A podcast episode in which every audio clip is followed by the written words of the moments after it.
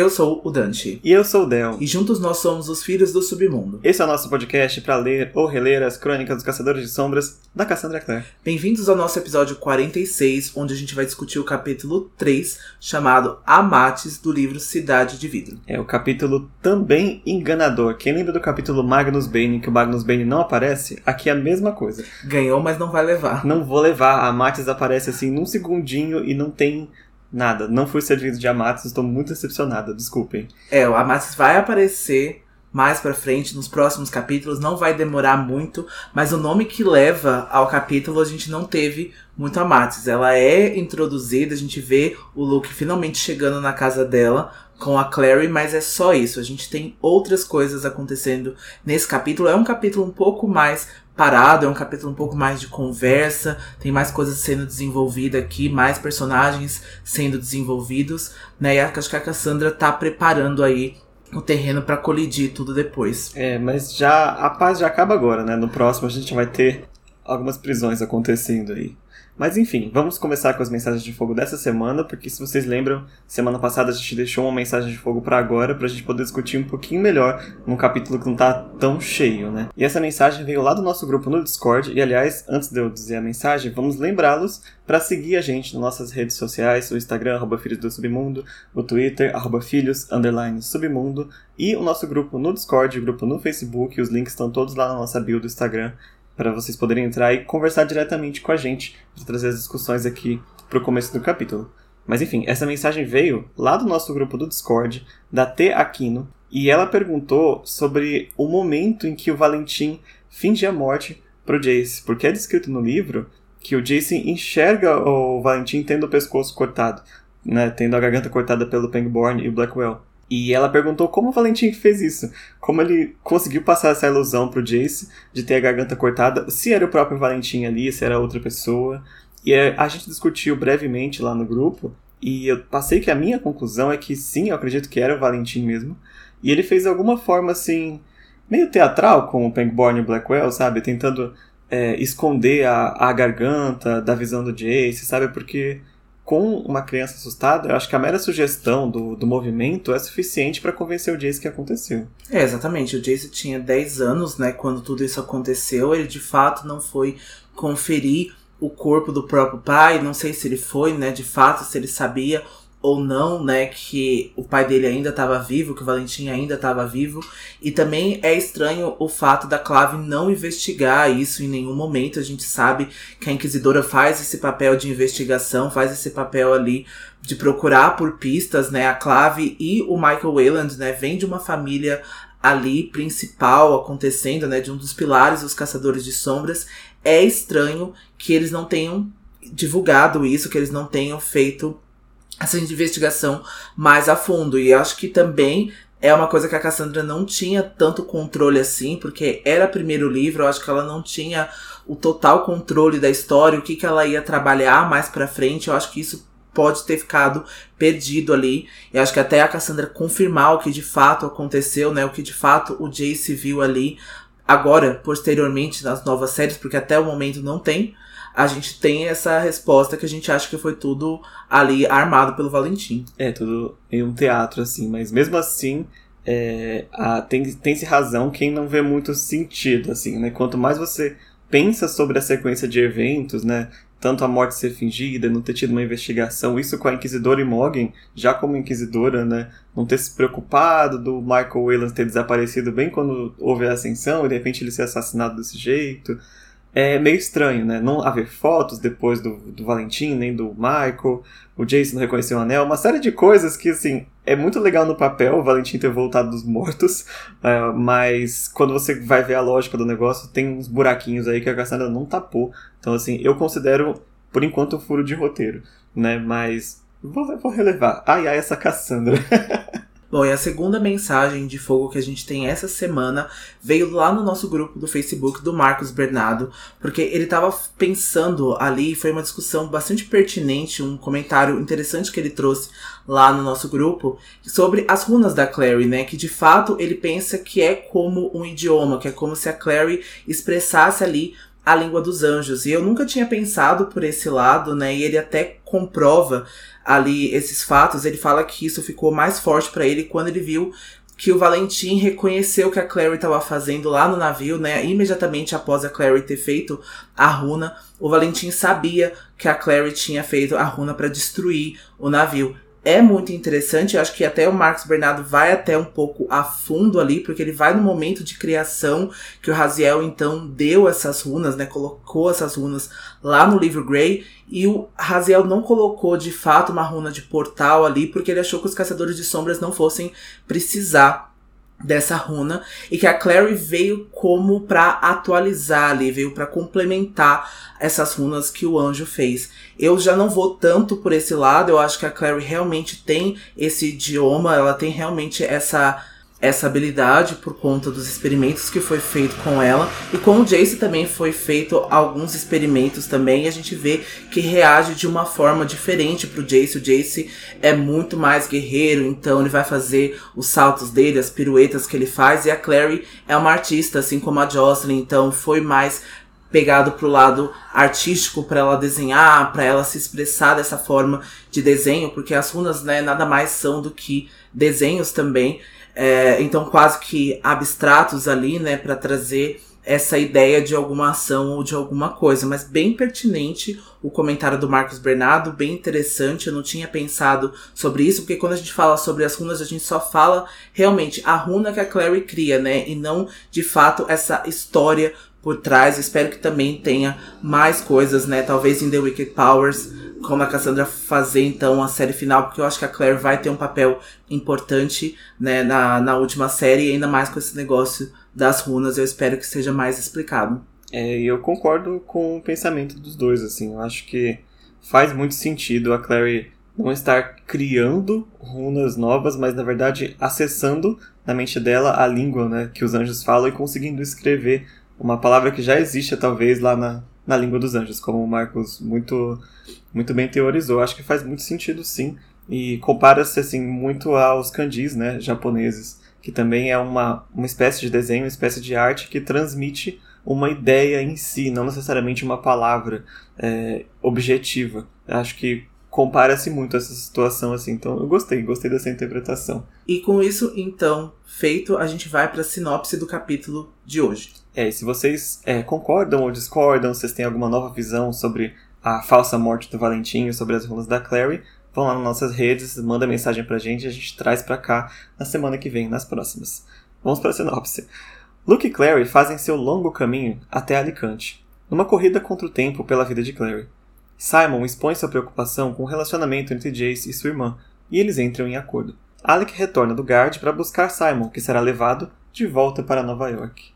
Bom, então o capítulo vai começar quase que imediatamente de onde a gente deixou o Luke e a Clary no capítulo passado. Eles estão caminhando ali pela floresta de Broslin, né? É fim de tarde, a Clary tá bastante cansada, ela tá bastante suja. Os efeitos da água do Lago Lin já tá começando a fazer efeito na Clary, a gente vai ver isso em breve. O Luke tá apontando ali tristemente alguns pontos ali, né? Como um guia turístico triste, porque ele ainda tá irritado com a Clary também, ele tá bem cansado, porque não é uma caminhada muito fácil, né? Até Idris, e ele vai falar ali que na floresta de Broslin, né, nas planícies ali, muito foi desmatado para criar recursos para a cidade e para tirar os ninhos de vampiros e as alcateias de lobisomem que tinham ali antes. E se a gente lembrar também de Cidade dos Ossos ou Cidade das Cinzas, é falado que o Luke também foi para um bando ali pelas planícies, né, ali pela floresta de Brosland, mas Idris agora e os caçadores de sombras estão destruindo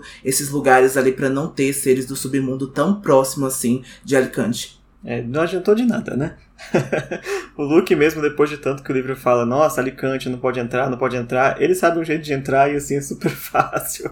não tem nenhuma dificuldade. Então tá, tá complicado. E quando eles sobem, assim, mais uma colina, talvez uma das últimas, a Clary vê uma vilazinha de casinhas, assim, ela acha que ela já chegou em Alicante, mas na verdade aquilo é a necrópole de Idris. É o cemitério dos caçadores de sombras que fica fora da cidade. A Clary ela já fica toda arrepiada porque ela vai lembrar que a última vez que ela pisou no cemitério foi na morte, morte né, e ressurreição do Simon, no livro passado. E não vai ser a última vez que ela vai pisar num cemitério, né? Tem muitos cemitérios aqui durante as, os livros todos, né? É, tem bastante, né? E a Claire até fala que o cemitério né, dos Caçadores de Sombras não é só na Cidade dos Ossos, não é só naquela entrada lá de Nova York, né? Aqui em Idris também tem um cemitério, aqui também eles estão servindo aí como guerreiros até mesmo após a morte. É, é muito bem pensada essa diferença, né? Será que os de lá são somente aqueles que morreram em batalha e aí vão para as cinzas e tudo, e esses aqui são os que morreram de outras formas ou assassinados? que pelo menos os nomes comentados aqui, eu acho que todos morreram assassinados, né? Ou até mesmo aqueles que morreram em Idris, né? Porque eu acho que o Marcus Herondale e o Stephen Herondale, talvez por causa da Inquisidora, não sei exatamente de fato onde o Marcus e o Stephen morreram, né? Se de fato foi aí em Idris ou se o corpo deles foi levado até Idris, mas tem aí uma, um pouquinho de diferença, talvez, uh, em quem é enterrado em Idris ou não, né? Mas eu acho que o propósito ainda é o mesmo. Eles ainda continuam servindo ali para proteção também da cidade, né? E pela honraria de morrer em batalha. É, acho que concordo. Eu concordo. E, pelo que eu lembro, se eu não me engano, o Steven morreu em Idris mesmo. Não em Alicante, mas ali no terreno de Idris. Então faz sentido. E quando a Claire vai passando pelas lápides, ela vai notando os nomes das famílias de caçadores, né? Ela vê Blackwell, ela vê Cartwright, ela vê outros nomes que vão ficar mais famosos mais para frente na, durante a, o decorrer da saga. E ela chega num túmulo que é o Herondale, que para nós é bastante importante, mas para Clary só significa o nome da inquisidora, né, que ela conheceu. E ela vê nos túmulos dos Herondale o nome da, do Marcus Herondale, que era o marido da inquisidora, e do Steven, e ambos com a data de morte do mesmo ano.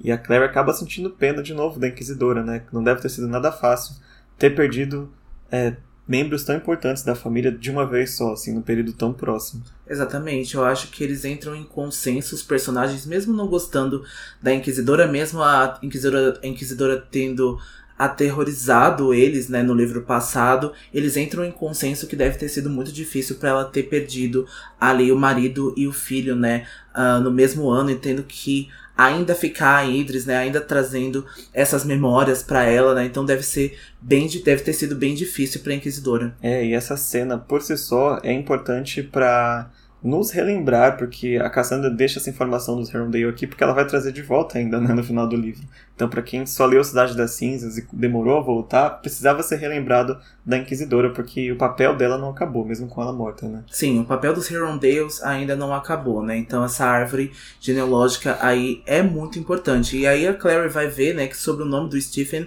havia uma palavra escrita Avatekevali, né, que é em latim, que quer dizer saudações e adeus. Essa palavra vai aparecer mais pra frente, né? Muitas vezes, assim, sempre quando a gente perde um caçador de sombras, sempre quando a gente perde então um guerreiro, eles usam então essa palavra porque os caçadores de sombras veem a morte de um jeito diferente, né? Até mesmo nas suas vestes fúnebres eles usam branco, né? É bem diferente porque aqui na nossa sociedade branco é mais visto pra gente celebrar a vida, né? Pra a passagem do ano e não a morte. E a Clary vai ver, então, uh, o mausoléu que tá ali, e logo quando ela anda, ela percebe uma casinha menorzinha do que a das dos Herondales, mas ela vai perceber que é o nome da mãe, né? Que é o nome da mãe de solteira, que é, então, o mausoléu dos Fairchild. E ela observa, então, o nome e ela encontra o Aloysius Fairchild, que era, então, o bisavô da Clary. E esse nome, Aloysius Fairchild, é uma homenagem ao amigo do seu ancestral, Granville Fairchild, que é o pai da Charlotte, que a gente vai conhecer lá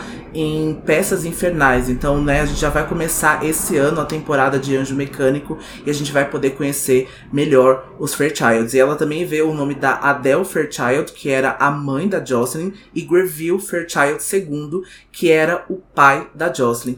E abaixo de todos esses vem Jocelyn Morgenstern, né, que era o nome da mãe dela de casado, né, porque Morgenstern é o nome do Valentim. E tá ali a morte, então, que eles consideraram que a Jocelyn morreu ali depois, né? Mas a gente sabe que a Jocelyn estava escondida. É, e viva por enquanto, então a gente sabe.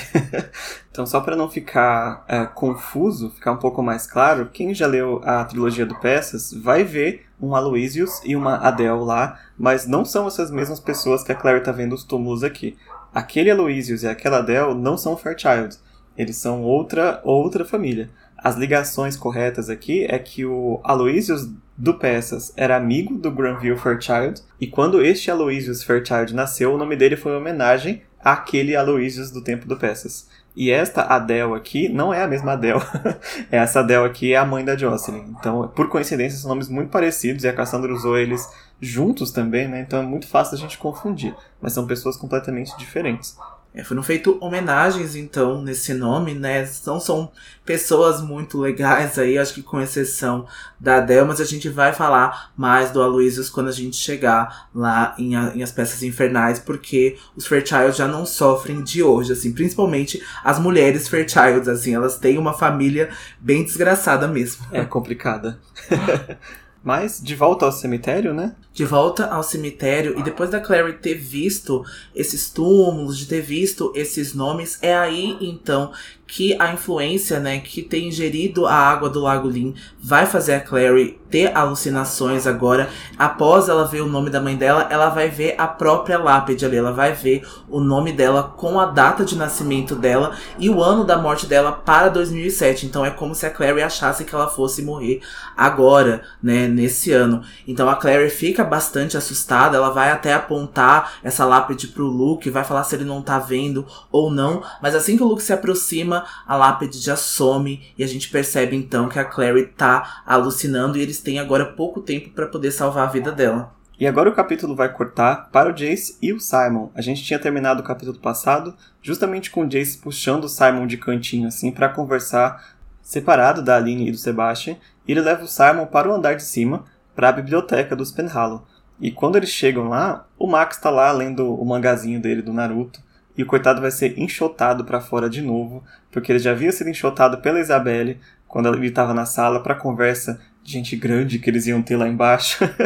e agora ele vai lá, expulsa o Max de novo e o Max sai assim todo cabisbaixinho assim com o mangazinho dele. Tadinho, né? Mas o Max é interessante a gente falar que o Max tá quase nessa idade já, ele já recebeu a primeira runa, né? Ele tem ali entre os 10 a 11 anos, ali não sei exatamente qual é a idade dele agora em Cidade de Vidro, mas ele já não é mais uma criança para não entender o que eles estão falando, né? Ele já entende bastante coisa e eles estão tentando proteger ali ao máximo que eles conseguem no Max. Ele é muito inteligente, ele é muito esperto também, e eu tenho certeza que ele sabe pela ali, entre linhas, o que tá acontecendo, algo bem importante ali. Só ele não sabe de fato porque eles não deixam ele ouvir, né? Eles, ele não sabe de fato o que tá acontecendo. É verdade. Isso me dá um paralelo muito Lembra muito o que acontece com a Drusilla também, né? No, na Artifício das Trevas. Ela é um pouco mais velha que ele, mas eles também sempre deixam ela de escanteio.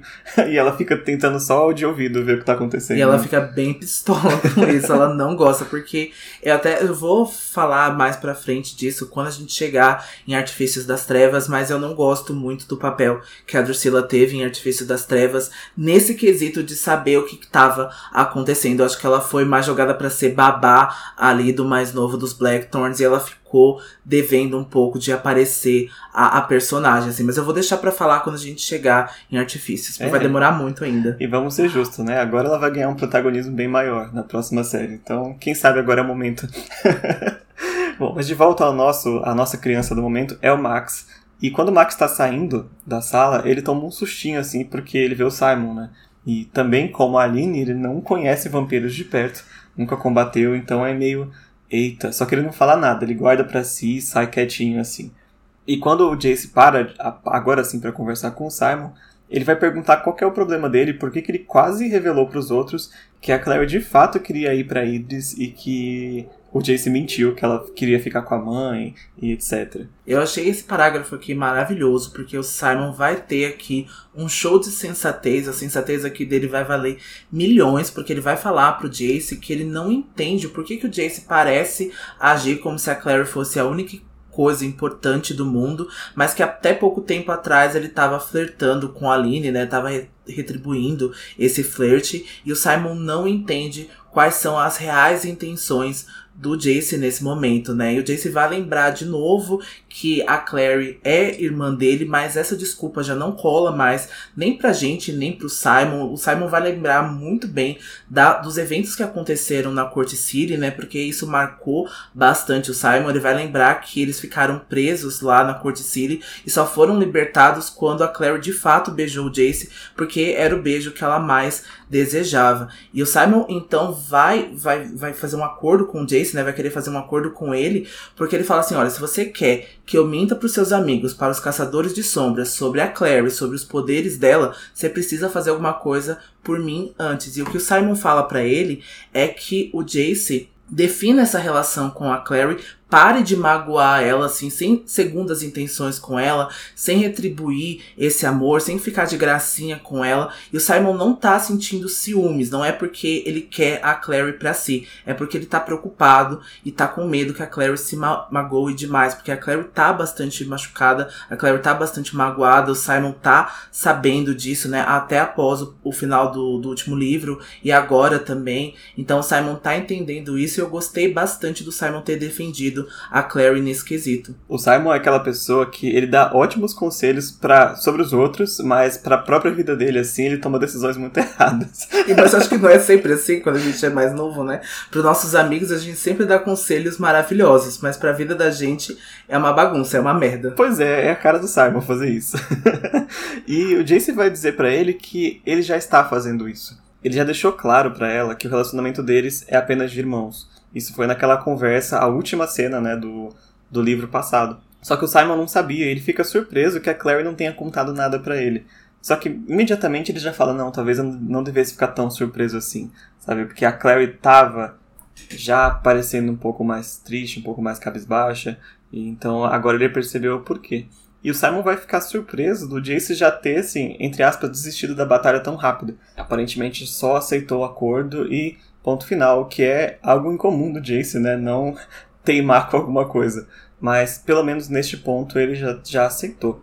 E o Simon agora vai mudar de assunto e ele vai perguntar o que o Valentim havia dito naquele momento em que ele viu a Clary fazendo a marca no navio. Se vocês lembrarem, o Valentim começou a citar um verso da Bíblia, se, acho que foi em aramaico a língua que ele falou, foi hebraico. Ah, não, foi hebraico. E o Jace esperava que o Simon reconhecesse um trecho do que ele chama do seu livro, né? Ele fala, não decorei a Bíblia, só porque eu sou judeu não quer dizer que eu sei de cor tudo que tá escrito. E o Jace vai traduzir como Deus contou os dias do teu reino e o trouxe a um fim. Pesado foste na balança e foste achado em falta. Esse trecho, o Jace explica que é um presságio para o fim de um império. Lá no contexto da Bíblia, foi escrito na se não me engano, numa das salas de um imperador da época da Babilônia para prever que o reino dele estava acabando, né? Então Jace tem essa interpretação do que o Valentim disse e faz todo sentido quando ele começa a explicar para o Simon por que, que as runas da Clary precedem o fim de um império, né? Interessantíssimo. Acho que essa é a minha parte favorita do capítulo. Acho que eu vou até colocar essa como meu momento Grimório já aqui dando um spoiler, adiantando, porque o Jace entende que quando o Valentim viu o que a Claire podia fazer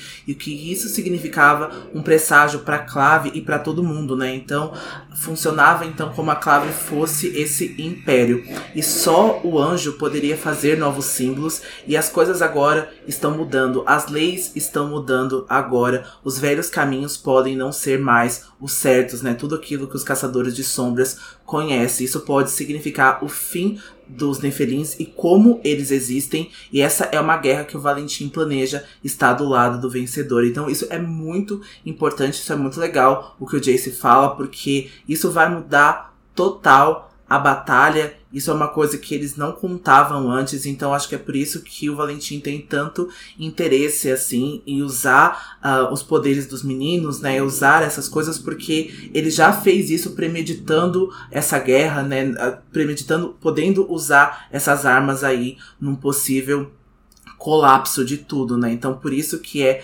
muito legal o Jace falar sobre isso agora. É, e é interessante perceber que o Valentim aparentemente não sabia até onde ia os poderes da Clary, porque ele ficou muito surpreso, tipo, nossa, ela faz isso, né? Isso pode mudar tudo. E não sei se a partir daqui ele vai alterar o plano dele, né? Porque antes era só os instrumentos mortais e algumas coisas a mais que ainda não foram reveladas. Mas a Clary em si, eu não sei se ele já estava planejando utilizar ou se ele já sabia é, toda a extensão dos poderes, se ele tinha alguma ideia ou não, né? Porque a forma como ele fala ali, todo dramático, dá a entender que, nossa, vai acabar o Império.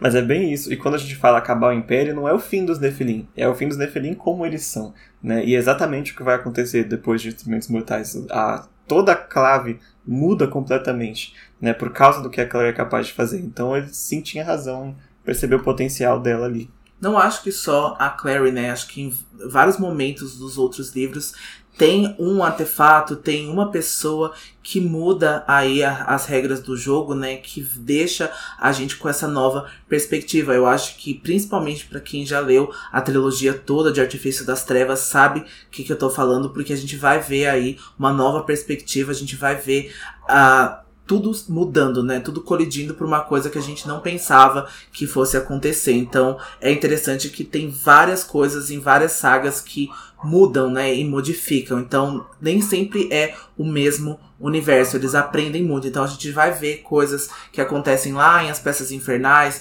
lá em As Últimas Horas, que vão refletir agora em Instrumentos Mortais, em The Wicked Powers e assim por vai. De volta a Clary. A Clary tá passando muito mal ela tá suando, ela tá andando mais rápido que ela consegue com o Luke ajudando ela. E finalmente eles conseguem pelo menos enxergar Alicante depois de toda aquela caminhada. E a Clary fala em voz alta assim: Você nunca viu uma cidade até ter visto Alicante das Torres de Vidro. Que é uma frase que o Rod havia dito para ela lá no primeiro livro e de repente veio assim na mente dela, ela falou. E o Luke ficou até nossa, onde você viu essa frase, né? Porque, de novo, aqui é um outro recurso da Cassandra para nos lembrar que o Rod sumiu, mas ele não desapareceu da história, né? Tem assuntos com o Rod aqui para nos lembrar que existe Rod, existe Inquisidora e essas coisas vão se fechar nesse livro. Mas a Claire tá febril, o Luke tá tentando tranquilizar ela o máximo que ele consegue, porque eles estão quase chegando. Na verdade, eles chegam no portão norte de Alicante, que seria o portão onde os membros do submundo podem entrar caso eles tenham é, ordens, eles têm alguma papelada por missões da clave, ou se eles forem convocados, ou coisas desse tipo. Ou seja, não é o caso do Luke. Nem, a Claire poderia, mas não é o caso do Luke. Então o Luke vai ter que pensar numa outra forma de entrar que não seja pelo portão principal. E uma das primeiras coisas que a Clary percebe, né, quando ela vai de fato entrar ali pelo, pelos arredores da cidade, é que Alicante não tem muro. E o Luke vai esclarecer que as torres protegem a cidade com as suas barreiras invisíveis. Eles vão se afastar ali do portão do norte, né, como o Del mesmo disse, e o Luke vai indicar um caminho, né, uma abertura estreita entre duas casas ali. Eu acho que o Luke já até conhece um pouco da geografia, como que funciona Alicante, por ser também é, um caçador de sombras. Eu acho que isso ele não esqueceu ainda. A Claire vai atravessar, né, sentindo uma pressão repentina, como se ela estivesse num avião em queda de novo. Os efeitos do Lago Lin também estão fazendo bem mal para Clary e o Luke vai observar que as ruas estão desertas no momento agora, então provavelmente deve estar tá acontecendo alguma reunião do Guard. Eu acho que o Luke não tinha essa informação, mas ele pressupôs muito bem. Pressupôs corretamente, né? Tá, tá havendo a reunião do Guard por causa dos eventos que os Lightwood vieram para esclarecer, inclusive o Alec até tá lá. Mas mesmo assim não é motivo para descuido, porque primeiro que a reunião pode acabar a qualquer momento, e segundo que, como só adultos são convocados, alguma criança ou adolescente pode ver eles circulando ali na rua, né? Então, a partir desse momento que o Luke atravessou a barreira, ele está violando a lei, então ele pode ser preso. Eles têm que ir o mais rápido possível para a casa daquela aliada que o Luke diz que tinha em Alicante para poder resgatar a Clary e também o Luke não ter nenhum problema a mais, né? Inclusive a Clary vai perguntar, né, quem é essa pessoa, se era amiga dele, e o Luke vai dizer que não é exatamente amiga. E a gente vai ver depois que eles não estão, na verdade, nos melhores termos, né? O próprio Luke fala no capítulo passado que espera que ela pelo menos receba eles, né? Uma coisa assim. Então eles vão seguindo escondidinhos ali pelos becos. A Clary percebe um local que é de lojas, né? Que está cheio de artefatos mágicos, espadas, essas coisas que você não vê é, comumente no mundo mundano, a menos que você vá na Liberdade aqui em São Paulo. E a Claire vê também umas runas desenhadas nas paredes, ou umas artes assim, meio místicas, sabe, de criaturas. É uma arquitetura muito bonita, assim, da cidade de Alicante. Pena que ela não veio para turistar, para poder prestar mais atenção, né? Mas ainda assim conseguiu aproveitar um pouquinho da vista. A Claire até se impressiona com as lojas fechadas, né, vendendo todos os tipos de arma, menos armas de fogo, né? A Clary observa muito bem que falta ali revólver, pistola, falta esse tipo de coisa que o Luke vai explicar que os símbolos dos caçadores de sombras impede que a ignição da pólvora funcione, né? E a gente vai entender melhor sobre isso lá em As Últimas Horas, porque a gente vai ver ali que algum caçador de sombras faz alguns experimentos ali com armas de fogo, mas os caçadores de sombras atualmente não usam essas armas, né, esse tipo de armamento. Eles até usam balas de prata para matar alguns lobisomens ou para incapacitar eles em alguma batalha, mas que não é muito comum não, né? Então a gente não entende o de fato por que os símbolos não fazem a ignição da pólvora. Mas o sossego deles acaba bem breve ali, porque ele vai escutar vozes, né, ali na rua e ele vai perceber que a reunião do Guard deve ter acabado, né? Que algumas pessoas já devem ter saído. E a Clary tem mais uma alucinação agora. Ela vai ver que o Luke tá puxando ela em forma de lobo, né? Ele vai ver aí quase uma transformação do Luke, né? Ela vai ficar bastante assustada. Ela vai começar a gritar. O Luke vai tentar silenciar ela de alguma forma para que ela não chame mais atenção, não faça tanto barulho e eles sejam pegos. É, acabou a descrição, né? A Clary lá se esgoelando sendo puxada por um lobisomem e no meio da praça. e ele vai puxar ela para uma ponte e nessa ponte a Claire começa a ver várias criaturas saindo da água, ver os tentáculos, né? Então o Luke tem que pegar ela nos braços agora e correr pelas casas. Eles estão quase chegando, mas com o escândalo que a Claire tá fazendo ficou bem mais perigoso. E quando eles finalmente chegam, o Luke dá um chutão assim na porta. Quem abre a porta é uma mulher e no rosto dela tá aquela irritação com surpresa ela não reconhece imediatamente quem é, né? E quando ele se identifica, ele fala, sou eu, ela fica muito brava, como ele havia previsto.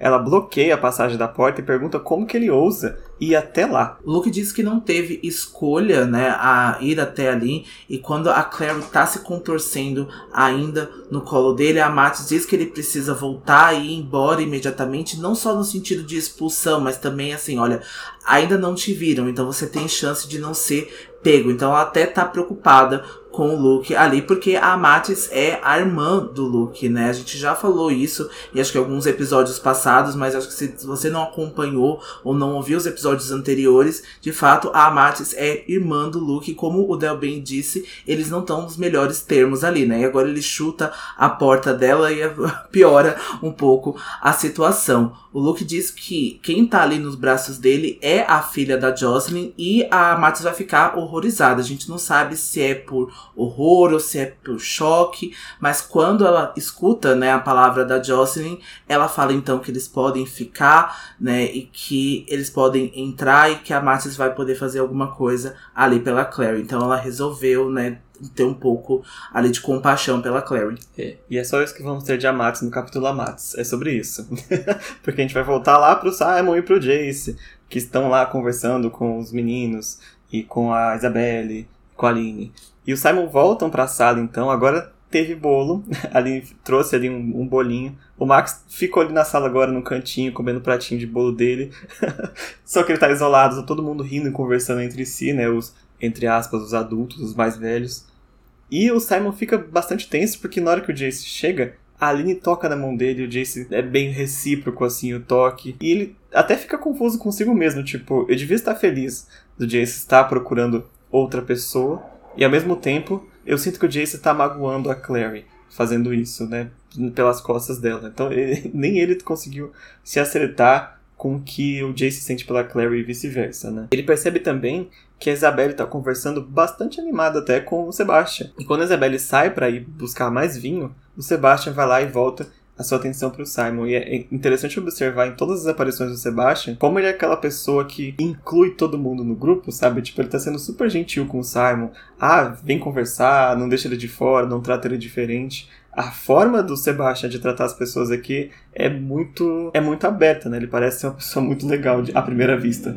A gente não pode falar abertamente sobre isso neste momento, mas vamos dizer que o Sebastian teve instrutores muito bons aí ao longo da vida, né, que ensinaram ele a ser tão inclusivo assim com as pessoas. Ele vai perguntar então por que, que o Simon tá tão quieto, e o Simon percebe, né, que sobre os cabelos pretos do Sebastian, ele parece bastante pálido, né, e até uma coisa estranha nessa né, palidez do Sebastian. E o Simon diz que não consegue discutir os assuntos de política dos caçadores de sombras. E aí o Sebastian vai tentar defender, dizendo que os Nefelins sabem muito bem ser um grupo fechado, pois esse é o jeito dele, porque eles são excluídos do mundo. E aí o Sebastian faz uma alusão interessante e fala que se os humanos soubessem né, o que os caçadores de sombras fazem, eles excluiriam eles, porque é a coisa que os humanos fazem, né? Tudo que é diferente ou fora do comum, a pessoas humanas, né, mundanos, acabam julgando e tendo bastante preconceitos. Ele diz que então os caçadores de sombras meio que se excluíram e procuraram as próprias regras, né, o próprio governo para ter ali um pouco de paz para viver em comunidade. E o Simon observa que os próprios caçadores de sombras parecem se fechar, né? Porque eles detestam humanos, eles têm bastante preconceito também com os submundanos que dividem essa sociedade com eles. Então, tem dois pontos bem interessantes aqui, dois pontos de vista, né? A gente precisa lembrar que o Sebastian também foi crescido como cresceu também como um caçador de sombras também. quando a gente fala de tutores, a gente está falando de uma pessoa também que tem essas visões também. Então a gente sabe que é bem diferente do que os, o Simon e a Clary, por exemplo, entendem como mundo. É verdade, é bem legal esse, essa discussão ser trazida, porque dá para aprofundar ainda mais. E, inclusive é o que Sebastian vai fazer. Ele vai dizer que para os humanos, os caçadores de sombras seriam como um lembrete vivo dos monstros que eles acreditavam não existir, existem de verdade. Então, eles não querem, não gostariam de ter esse lembrete que há criaturas, que há um problema, né? E tem essa essa questão também de você afastar alguma coisa para tentar fugir, né? No caso os mundanos não sabem disso, mas se eles soubessem, teria esse mesmo afastamento, eu acredito. Né? É melhor não saber das, das criaturas, dos demônios, do que há além, porque você conhecer de verdade essas coisas pode ser algo que não, não caia bem numa mente mundana, né? Uma mente que não pode fazer nada com, a, contra isso. E nesse momento ele vai se virar para o Jace perguntar o que o Jace acha disso. O Jace estava ali só espiando a conversa dos dois. E o Jace vai lá, em romeno, perguntar para o Sebastian por que, que ele acha que estava ouvindo a conversa. E o Sebastian responde também em romeno que desde que ele chegou ali, o Jace não para de seguir e de olhar para ele e ele não sabe se o Jace desconfia dele ou simplesmente só não gosta dele. Já soltou a direta, assim, né? Você não gosta de mim? Qual que é o seu problema que tá me encarando aí? E vamos lembrar, né, que essa é a segunda dica, porque o Simon também estranha tanto a aparência quanto a atitude do Sebastian. E o Jace também não tá imune a isso. Ele também tá sentindo alguma coisa, porque o Sebastian é estranho, né? Tudo dele, assim, essa presença dele, assim, a gente vê essa bondade demais, essa coisa de tentar incluir uma pessoa que soa bem falso, assim. A gente tem que tentar pensar que a Aline teve mais uma opinião contrária sobre o Simon, mas é uma opinião muito real de uma pessoa que não viveu com vampiros, que não conhece, que só lutou com eles. Então é muito mais fácil essa opinião ter credibilidade da Aline do que a do Sebastian. É, pode ser, poderia ser que o Sebastião é uma pessoa muito desconstruída nesse mundo de caçadores de sombras. Poderia, mas você olha assim, o que, que está acontecendo? e não é também, não é o primeiro nem vai ser o último indício que o Sebastian é, é diferente do que ele ap apresenta ser. Todos, todos eles aqui na, em Nidris são diferentes do que eles aparentam ser, para ser muito real, mas o Sebastião é o mais maior de todos. Após essa estranheza ali, o Sebastian vai desconversar, ele vai pedir licença, vai agradecer o Jace por eles ter praticado um pouquinho de romeno ali, e ele vai ver a Isabelle, porque a Isabelle foi pegar mais vinho na cozinha e ele foi atrás da Isabelle, ele vai ver porque que ela tá demorando tanto, deixando o Jace ali para trás com uma expressão bastante confusa. E aí é então que o Alec entra na sala nesse momento, ele tá com o rosto bastante franzido, ele, aconteceu alguma coisa, né? Dá para ver pelo semblante dele. E ele falou assim que precisou voltar rapidamente porque ele precisou buscar o Simon. Os caçadores de sombras querem vê-lo no guard. E o Jace vai falar isso, né? Que ele espera que o Alex saiba exatamente o que eles querem com o Simon para ele tá mandando ele assim na mão dos caçadores de sombras. O Alec assegura, fala: Não, eu sei porque que eu tô mandando, né? Então o Inquisidor quer ver o Simon nesse momento e eu preciso levar ele. E aí o, a gente sabe que que essa presença do Simon não é muito bem-vinda e que ele chegou a, até eles em uns termos bem diferentões assim, e eles querem mandar ele de volta para Nova York. E o Simon vai perceber, aliás, nós estamos do ponto de vista dele, né, nesse, nesse trecho, que o Jace e o Alec eles não estão falando mais nada, mas eles estão tendo uma conversa só entre troca de olhares ali. E ele até vai perguntar se é alguma coisa errada, né? E o Jace disfarça assim, não, tudo bem. Porque vamos lembrar que o Jace não tem é, boas é, lembranças de ter trabalhado como inquisidor, né, no, no, capítulo passado. Então o novo inquisidor ele já, já tá completamente desconfiado dele. O Jace e o Alec falando ali em Parabatai Language, né? Parabatai Language. É, língua de Parabatai. é, eles, eles, trabalham juntos há muito tempo, né? Então tem coisa que não precisa nem falar, você vê na cara. E o Simon fala, tô, eu tô preocupado que minha mãe perceba que eu demorei, né? E a Aline vai falar, nossa, você tem mãe? Fala, não, o vampiro nasce de ovo, sabe? Uma coisa assim que se aprende lá na academia de caçadores. Sabe, até ignora, porque o Simon já perdeu total a paciência. Mas é isso. E o capítulo vai terminar com o Jace, entre aspas, aceitando que o Simon vá, não que ele possa aceitar ou não alguma coisa, mas que o Simon acompanhe o Alec para a, a reunião no Guard, onde a gente vai conhecer no próximo capítulo o Consul, que finalmente vai aparecer, e o Inquisidor Alder Tree, que veio para substituir a Inquisidora Herondale. É, a gente vai ter outra visão de Inquisidor, mas a gente não, não é tão diferente assim, tá? Eles são quase. São de pessoas diferentes, mas eles agem quase pelo mesmo pensamento ali. O Simon vai ser interrogado, a gente vai ver que o Simon também tem acontecimentos bem legais depois desse interrogatório, desse interrogatório. Então, é bem legal o capítulo, próximo capítulo. A gente até tentou trazer para esse, né, mas a discussão ia ficar pouco basiquinha demais, né, porque tem bastante coisa pra gente discutir. Eu acho que merece um capítulo só dele. E a gente também quer já pedir desculpa, né, por esse episódio respectivamente sair no sábado é porque ontem a gente tomou a nossa terceira dose da vacina do Covid, né? Ficamos bastante molinhos, bastante brocochosinhos. Então, assim, vacinem-se, né? Também vocês. Vacinem-se já, a primeira, segunda, terceira dose. Mas a gente também teve reação da vacina. Então, por isso que a gente tá gravando, editando e publicando esse capítulo, esse episódio hoje. É, gente, vocês não têm ideia como que é é, corrido produzir um episódio num dia só. é bastante complicado, mas a gente não quer deixar vocês uma semana sem, sem capítulo. Não é por causa da, da vacina que a gente vai deixar vocês sem capítulo, né? Vamos continuar seguindo nossa história aqui. Mas, vamos para o nosso momento Grimório para a gente poder terminar a discussão dessa semana. Isso, o meu momento Grimório essa semana vai ser então o finalzinho da conversa do Jace e do Simon lá na biblioteca dos Penhallow. É o prenúncio da tragédia. Deus contou os dias do teu reino e o trouxe a um fim. Pesado foste na balança, e foste achado em falta. É um presságio de desgraça. Significa o fim de um império. Mas o que isso tem a ver com Valentim? Não só com Valentim, disse Jace. Com todos nós. A clave e a lei. O que Clary pode fazer muda tudo o que entende como verdade. Nenhum ser humano pode criar novos símbolos ou desenhar as coisas que Clary desenha. Só os anjos têm esse poder. E como Clary consegue? Bem, parece um presságio. As coisas estão mudando. A lei estão mudando. Os velhos caminhos podem nunca mais ser certos outra vez, exatamente como a rebelião dos anjos que acabou com o mundo como era antes, dividiu o paraíso em dois e criou o inferno. Isso poderia significar o fim dos Nefelins como hoje existem.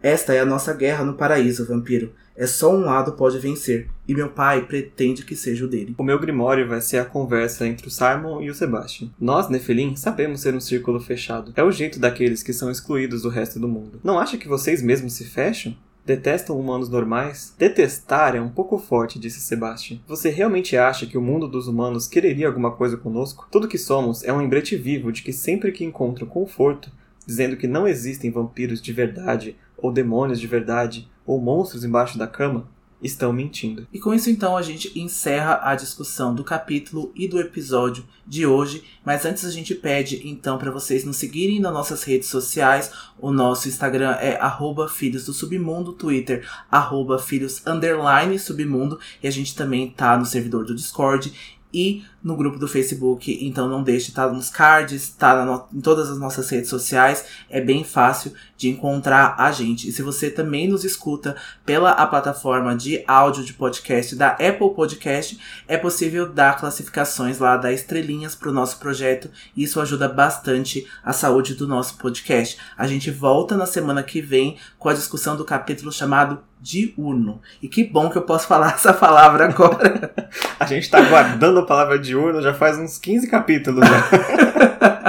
Mas finalmente chegou. A língua até coça pra poder falar diurno. Agora eu vou falar umas 15 vezes.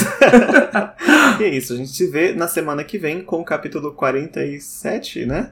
47. Mas antes, não se esqueçam. Todas, todas as histórias são verdadeiras. verdadeiras. Até semana que vem. Tchau.